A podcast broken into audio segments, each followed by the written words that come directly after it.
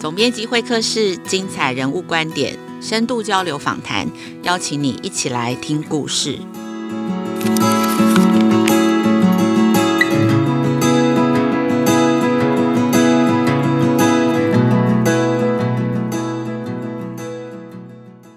大家好，我是雅慧。大家最近好吗？今天总编辑会客室邀请的贵宾呢，是荧光教育协会的理事长蓝伟莹老师哦。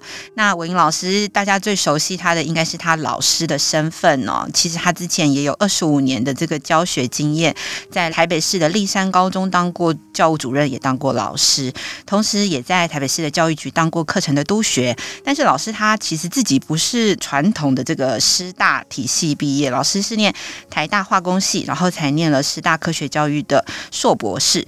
在三年前，老师就辞去了所有人都觉得最安稳的教职，然后投入创办荧光教育协会。现在其实他的身份是老师们的老师，老师们的教练。老师二十五年的教学资历，其实他在这个经验当中就累积了超过百场以上的教师工作坊哦。他其实，在还没有创办协会之前，就一直在入校陪伴老师。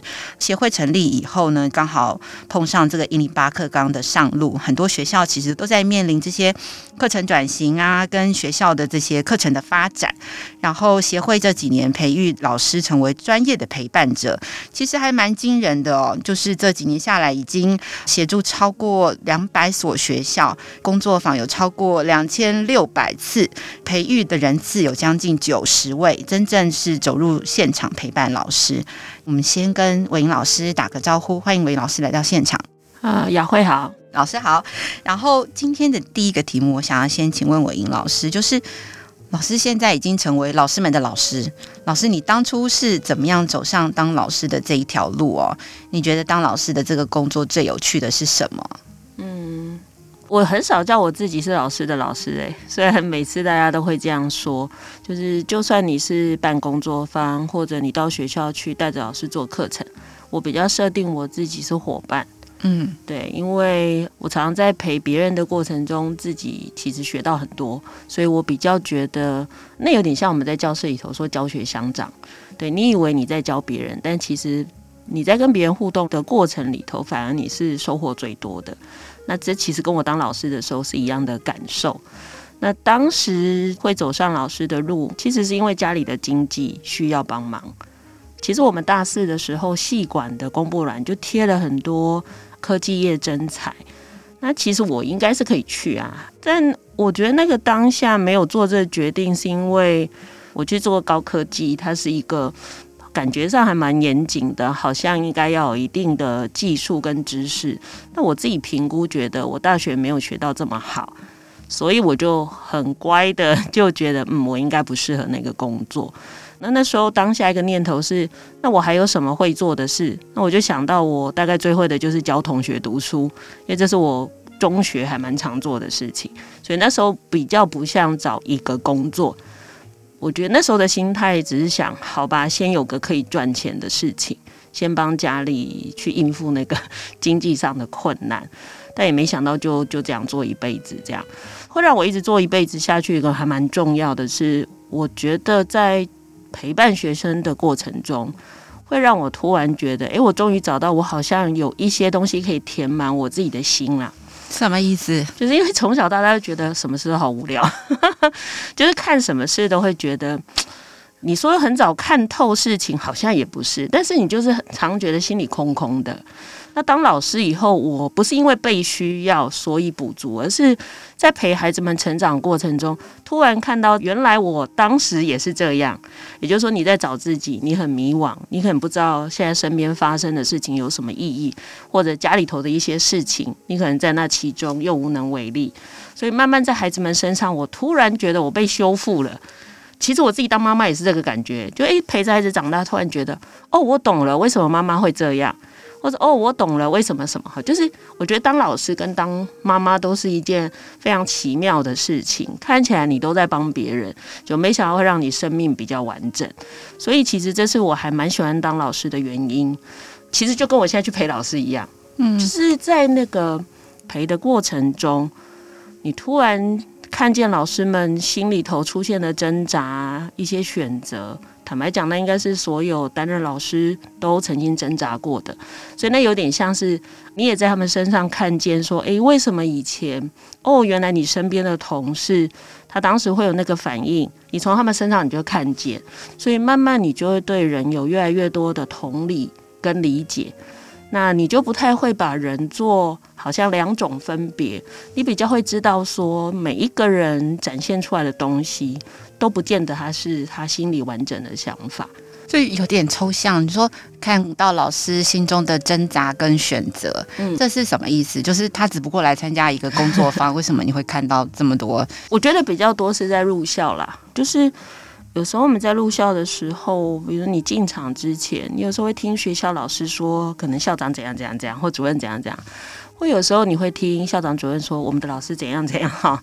但真的，你跟老师互动以后，你反而不会看见他们说的那一面，或者你可能也会看见，但因为你有其他面向开始出现，我常常就会觉得说，我们有时候会放大别人跟我们不同的点，但我们都不去看大家有很多一样的地方。比如说，你会一直觉得为什么老师们不想做某件事，但我都会看见的是，老师们有很多想对学生做的事。他唯一一个没有的，就是他说出来想做的事情跟你不是同一件，所以你可能就会觉得，诶，我学校这个老师好像很不愿意改变，可是其实完全不是，他只是没有要做你要做的那件事，但他并没有不想对学生做有意义的事情，所以慢慢在那个我们入校的过程里头，我觉得我就很像一个角色，就是像平台，透过我们的带领的过程、对话的过程，突然让他们看到彼此。就是发现那个彼此原来，诶，其实我们有共同的地方，原来我们没有那么大的差别。那渐渐久了以后，我觉得大家会有一个好处是，尤其是领导者，哈，领导者会有个好处是，我应该在乎的是过程，而不是坚持要得到我的结果，那个反而是重点。那个过程出来以后，坦白讲，我的学生还是可以得到好的课程，我的老师会有自信，我的老师可能专业会成长。那最后只要学生获益就好了，为什么非做我认为最重要的那一件事？所以你入校带这些工作坊，那个目的不一定是他要学会你的一套，我们从来不这样，什么 教学架构，或者是说要帮助校长完成一个什么主题课程。那关键其实是不太一样，就是其实我们入校都不叫做工作坊。像我大部分进学校，比如说学校会跟我们申请，那他当然会有他想做的事情。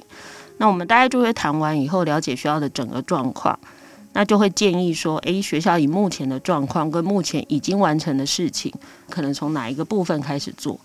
那在带的过程里头，我们当然有我们的程序，可是程序不是重点。像我自己在带的过程里头，比较重要的是让老师想清楚，他原来脑袋里那个很抽象或很不务实，好了，或者是还是讲得很空泛的东西，如果落地到底是怎样？所以我其实都用提问的。比如说，老师们会跟我说，我觉得我的学生，我很想给他们上这个主题，某某某主题。那我就会问说，这个学校周边有这么多主题，那有这么多事情，为什么你会选这个？那这个主题对你的孩子有什么重要性？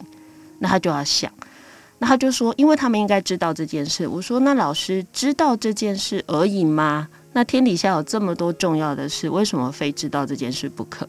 那如果这个知识重要到一定要知道，那课纲为什么没放进去？然后他就会知道，嗯，所以应该不是这个。他们就会慢慢说，所以我想要透过这一件事，比如说让他产生某个价值或态度，嗯，对，他就会慢慢厘清。所以其实我比较不会把老师当成一个你好像是什么都不会的人，或者是你就是不会某一套东西，我来教你。我其实一直相信我们的老师，他的脑袋里是有想法的，或甚至他曾经有一些些心动想做的事，但没有一个机会去想清楚。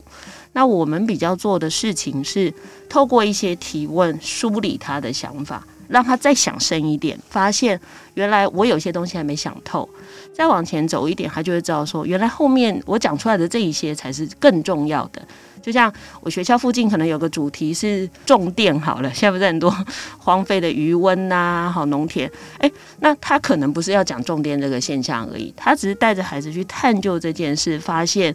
比如说有些人口外移呀，好，然后高龄化，以至于这些地方没有人耕种，那转成这个，那长久下来对一个区域的发展的影响是什么？诶，那这个东西理解以后，其实未来他要讲的是，孩子借由这个探究，他应该要开始去关心外在世界。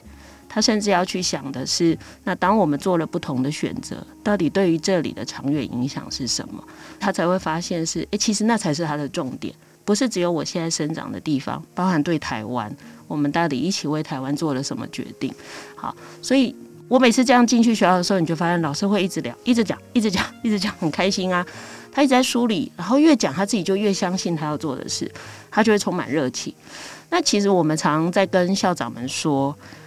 我相信老师有一个想要完成的事情的时候，在过程中借由我们不断的梳理，他会对于这个课程越来越认真，然后他也会越来越知道，原来做一个课程，什么事情才是最重要。所以这一段历程一走完以后，老师们其实就那个对课程的品味就会出来，他会知道做一个课程，原来要先注意什么事，然后过程一定要发生什么事。比如他就说一定要探究啊，你不能这样跟学生讲啊，所以我不用给他任何招数。因为回到他自己的课程里，他就会知道这几件事他有没有做到。对，所以那个专业能力是在解决他自己关心的事情的过程中长出来的。所以他跟一般工作方不一样，一般工作方就是反正我也不会再遇到你了，就这一次，所以我就把它讲一讲就好。对，但是陪伴其实完全不是这样，陪伴是一个人成长的历程。那在过程中怎么让他看见自己这样子？老师，那你觉得陪伴老师学习跟你当年陪伴学生学习不一样的地方在哪里？陪伴学生还还是有一点差别，是确实有一些东西学生可能不见得脑袋有，而且这样的比例相对比较高。其实我们去陪老师也会有这样的事情。那有一些方式差不多，比如说我还是会设计课程。其实我们去带老师，你还是要设计嘛。比如说，诶，我今天到底要怎么讲，让他体会或发现这件事情？好，所以我应该做什么样的活动，或看什么样的影片，或提问什么样的问题，让他们突然惊觉到说，诶，对耶，我们好像没有认真想过。好，所以其实就算我进去每一年可能陪二十个学校好了，那每一个学校其实是完全不同的 case。那就像每一间教室都不一样，里面每个学生都不一样。那我要怎么克制化去想？现在的他们需要我做什么？对，像我有一次去台北市立农国小，其实学校以前九冠就有课程，那我也看过他们的课程。那校长的意思是说，嗯，因为那个课程老师们已经上了很顺手，或有一段时间。其实你贸然跟老师说，我们是不是应该重新做？坦白讲，他们有个理由嘛。你如果只是跟他说，诶，你们做的东西跟一零八不太相符，我觉得这也不是一个好理由哈。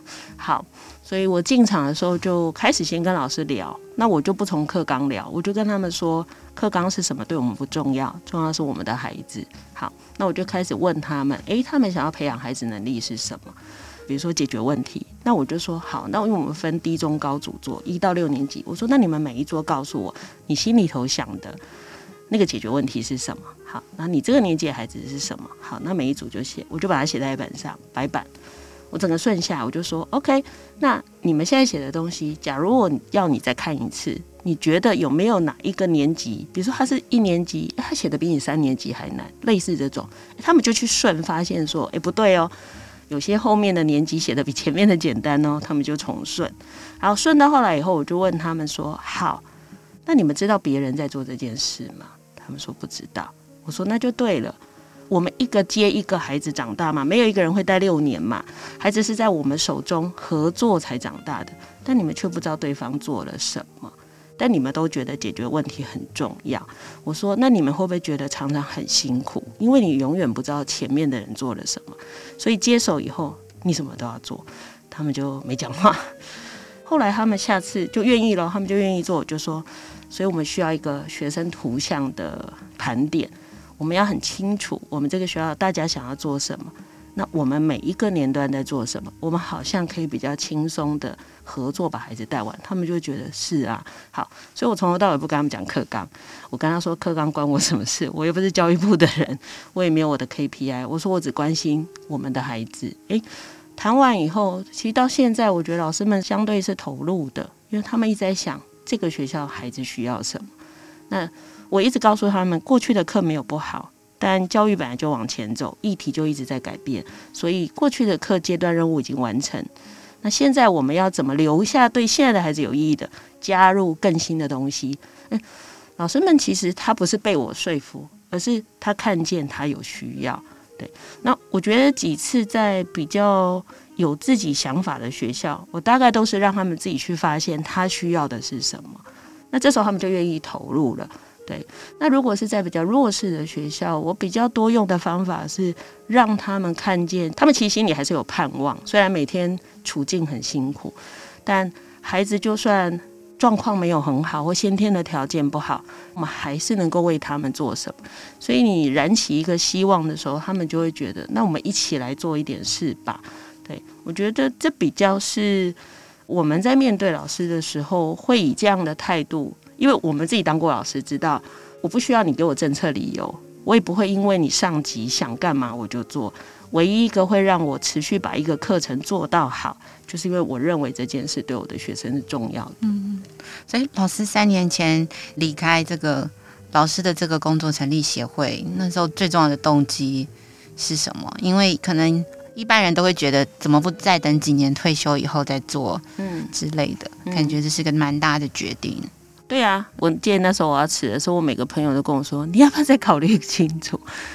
我觉得那也是个性哎，因为没有到手的东西从来都不是你的，所以每个人都说你这样会损失退休金。我说我又还没拿到，所以我跟他说我从来不觉得我损失什么。然后第二个就是有些事等你想做的时候，时机就过了。我觉得是时机的问题，不是因为一零八课纲啊，我是说其实现场的困境已经是很大的了。那个困境包含外来的挑战跟整个全世界的教育的脉动，就整个变化太大了。为什么这是你的责任呢？这不是我的责任呐、啊，就是应该说前几年呐、啊，到处跑，看到太多人很辛苦，就这样。然后我其实也是之前在帮忙，比如说那个高优的计划在走，那时候我比较大的感触是，有一些主任、校长啊或老师们来学一学。他们常常会反复来参加不同场次的工作坊，但因为后来大家都熟了，变朋友，他就会告诉你说：“我虽然真的觉得这很有道理，可是我回去我就是突破不了。”所以那时候才会想要做协会做这件事情，是需要有一个平台让他们看见彼此，然后让他们重新有一个不同的对话切入的方式，然后给他们一个不同的视角，让他们重新思考某些问题。不要把力气放在争你比较对还是我比较对，我觉得这一点都没有意义。我发现非常多的学校是为了要对抗对方而一直反对对方，但忘了一件事情是你们一直吵那学生呢。对，所以那回到学生身上，好，不管如何，现在什么事情是最重要要做的？好，那就算那些不想改的老师，你说他完全讲不出教育的理想吗？其实也有啊，只是在他的选择之下，他认为某一件事情是他现在。相对能做，而且他觉得这件事是至少是安稳或保险的。那我们的进场是让这个彼此的想法被看见。也就是说，你虽然跟我讲 A，不代表你心里没有 B，你只是认为 B 太理想，A 比较实际。好，那这些东西都摊出来后，我们再来看，它没有一个可能性是平衡或者怎么样加在一起。所以协会用的这个入校陪伴，其实是去解决一些真的学校。困境很大的，对，有一些学校真的校长主任可以带，或者有一些社群领导人可以带，我觉得相对氛围好，这个都没有问题。但我们真的看到现场很多学校是，你怎么样都推不动，而且你越推哈卡越紧，对，而且那个是撕裂。其实一个学校只要被撕裂哈，我觉得十年内都好不了。你说撕裂是老师之间的对，就是我为了要证明我的事情是对的，我一定会放大他的不好。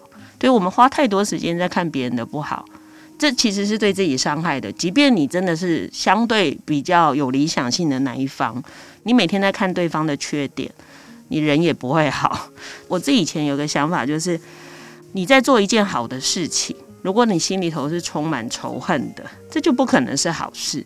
就好像我在推教育改革，比如说以前就有人问我说，老师，你做学共，以前我们做学习共同体。老师，你做学共是因为你以前被填鸭？我说哈，我说我不会因为以前损失什么，所以我要做另外一件事。我说那是一个还蛮奇怪的，因为这样就会让我变成极端的人。我为了要反抗以前好像被填鸭教育，所以我才走另外一条路。其实我也不是这样。对，那我觉得是基本在做事情的信念吧。我认为好的事情就是用一个比较开心的方式去做，但不代表它不会有困难。但是至少我不会一直想到一些对立。或仇恨，或者是比较的事情，所以就是用这样的方式去面对我们在面对的这些事情啊。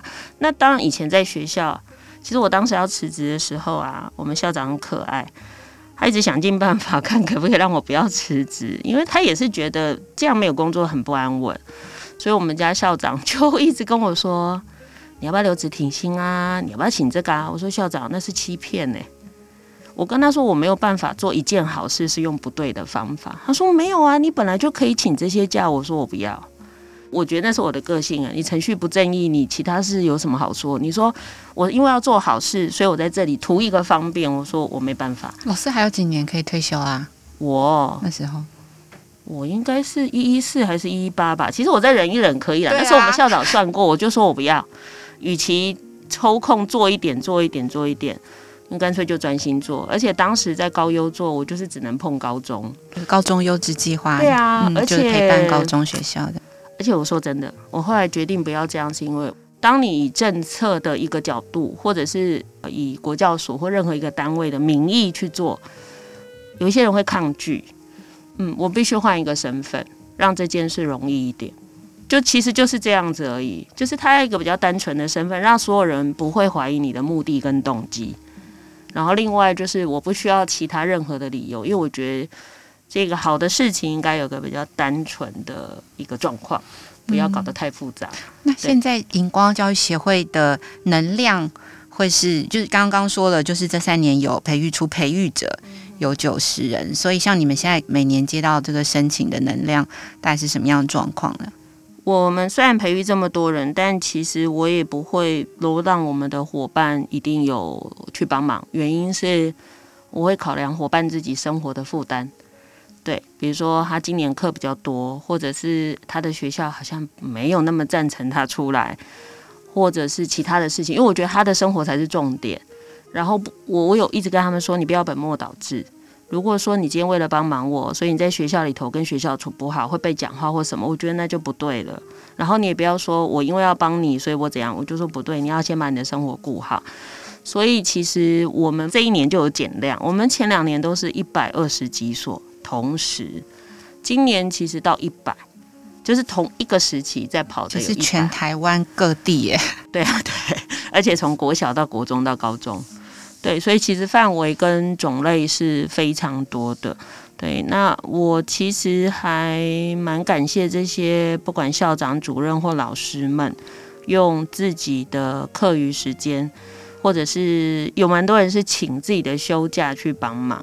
对，那我其实真的还蛮感谢他，我也很怕他们被我影响啊。坦白说，对啊，我自己以前在学校也知道，就是这样公假出来或者是休假出来，其实自己心里还是会挂念学校的事情，所以我会尽量平衡大家的负担跟工作量。那也希望。每一个人在做一件他觉得对台湾有帮助的事情的时候，是不要有那么多心理负担的。对，所以目前大概就是这样，所以我就把它抓到一个不要逼死自己，也不要逼死别人的数量，这样子。对。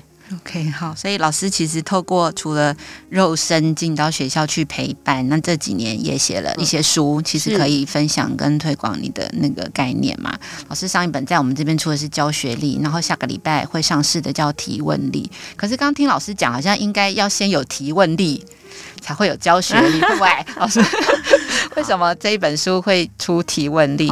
其实老师刚刚讲了，好像蛮多是透过提问在跟老师们。启动自我对话，这样。如果以作者的角度，我觉得写教学历是比较偷懒的。你这样讲很奇怪哦，但大家还是要买，然后还是要买。我说的是，你其实当时教学历是比较像作为一个老师的基本的一本书，就是说我可能第一章就讲了，作为一个老师面对教育现场该有的态度。好，其实里头内涵是这个。那第二章就是比较是你学科领域课，你应该要怎么去看？那第三章谈的就是现在很多跨领域的课，那你怎么去进入真实的世界去设计成课程？第四章谈的就会是课堂里头老师应该怎么引导，其实那里也有写提问，但是就点到为止。好，那第五章就在讲你不会只有自己，所以你怎么做社群？那最后一章带来收尾，让老师们去看我们这么做，然后我们还要看得见未来，所以未来是什么？所以它比较像是一个入门，就是作为一个老师，我大概把每一个面向你可能会碰到的事情都在那本书写了。那你听完就知道那本书就是比较多的是我没办法讲很深或很多，大概可以谈理念，举一些例子。那剩的就是如果你有来工作坊，你有听到，诶，你可能就可以往下深化。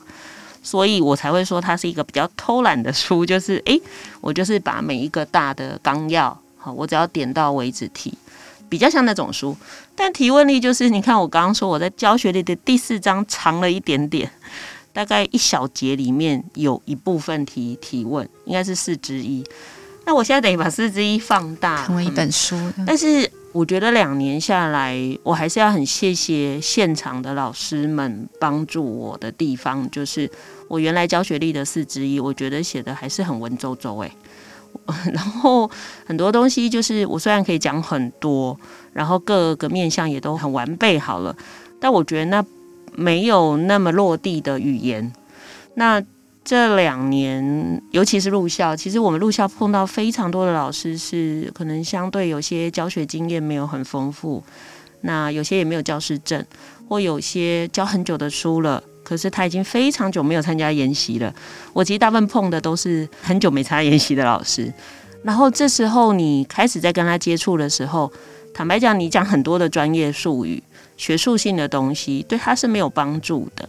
那这时候就要去想的是，那我用什么样的话语是不用这些背景？坦白讲，他是呃，就是他很容易听得懂。然后再来就是有一些事我做起来好像很自然。那你去陪的时候就会发现，诶，他怎么到这个关卡就卡住了，下不去？你就会发现说，诶，原来有一些东西我自动化了。所以因着要帮助他，我就在想说，诶，那要怎么样？让他能做这件事，所以才会有这本提问力，就是透过陪伴这些老师的过程，为了要厘清所有我自己做这件事的所有的细节，包含背后的理论，然后怎么样把它梳理成一个比较简单的原则，但是又可以用比较简单的话语去完成它。那所以才写出这么厚的一本提问力，而且编辑说他觉得跟我前面一本书差很多。因为那个使用的语言比较白，然后很多是在跟读者对话。那其实坦白也是因为他是提问，所以我认为他要有他的一致性。所以通篇书里头我一直在问问题，因为我发现我可以一直告诉你我知道什么，可是我不能改变你，除非我可以不断的问问题，让你思考你自己怎么想事情，就是启动自己对思考的那个开关这样。所以我的书不是才会写启动探究的。对啊，我觉得怎么样提问，让我们产生自我的探究，然后去厘清自己对一件事的看法，那这样才能产生持久的改变。对，所以其实后来会写提问这本书，很大一部分是这是现场的困境跟解决现场问题累积出来的一本书。我只能说，以我目前已经尽可能很完备的把所有我们在。亲子的教养啊，学校的场域里头可能遇到的提问的状况，跟需要解决的一些解决方案，大概都尽可能写到书里去了。那也希望这本书可以让老师们更容易亲近跟完成提问的这件事情。嗯，就这本书其实它不仅是告诉你怎么去对学生提问，其实它很多是。让你自己往自己的内心里头去挖，去想说为什么我要做这些事情？那样子，我记得五六年前那时候去芬兰，那个赫尔辛基高中的校长，那时候我在问他说：“你们因为他们学校可以自己决定要聘用什么样的老师嘛？”我就问他说：“你最在乎老师的条件是什么？”他就说是反思 （reflection）。然后那时候我就觉得。好特别的一个答案，这样子，他就觉得当老师一定要一个很好的习惯，一直在反思你为什么做这些事情。其实这跟韦老师刚刚讲的，我觉得刚刚讲老师说，对，真的，你一直跟他们讲怎么做，其实是不能真的改变。对，我觉得教育现场还蛮多的研习跟真的是一直在教你。他认为你没有，我就教你，我就教你，但却忘了一件事，他已经被塞太多东西，到底谁谁帮他整理？对，谁帮他留下对他有意义的？然后什么样的问题可以把这些东西跟他每天在做的事情连接？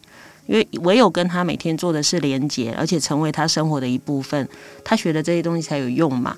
对，所以我想这本书其实也想要做的是这件事情。其实我在书的序里头，还有最后也都提到，不是要学别人的招式，你要有他自己的哲学，你要知道你在做什么，那你才有办法在每一次要对学生提问或对自己提问的时候，知道那个要掌握的关键是什么。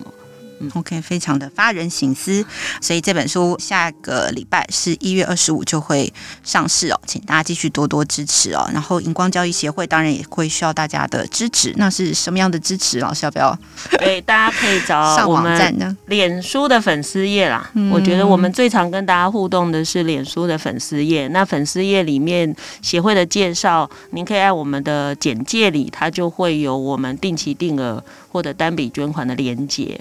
那当然，我我其实也不希望大家只有捐款啦。就是如果您能常来看我们的粉丝页，你现在还没有办法捐款，你来看我们的粉丝页，给我们按个赞、留言，我想对我们都是很大的鼓励。因为我们的小编很认真的在规划，然后在想怎么样对大家有帮助。这样，那协会其实也有很多的活动。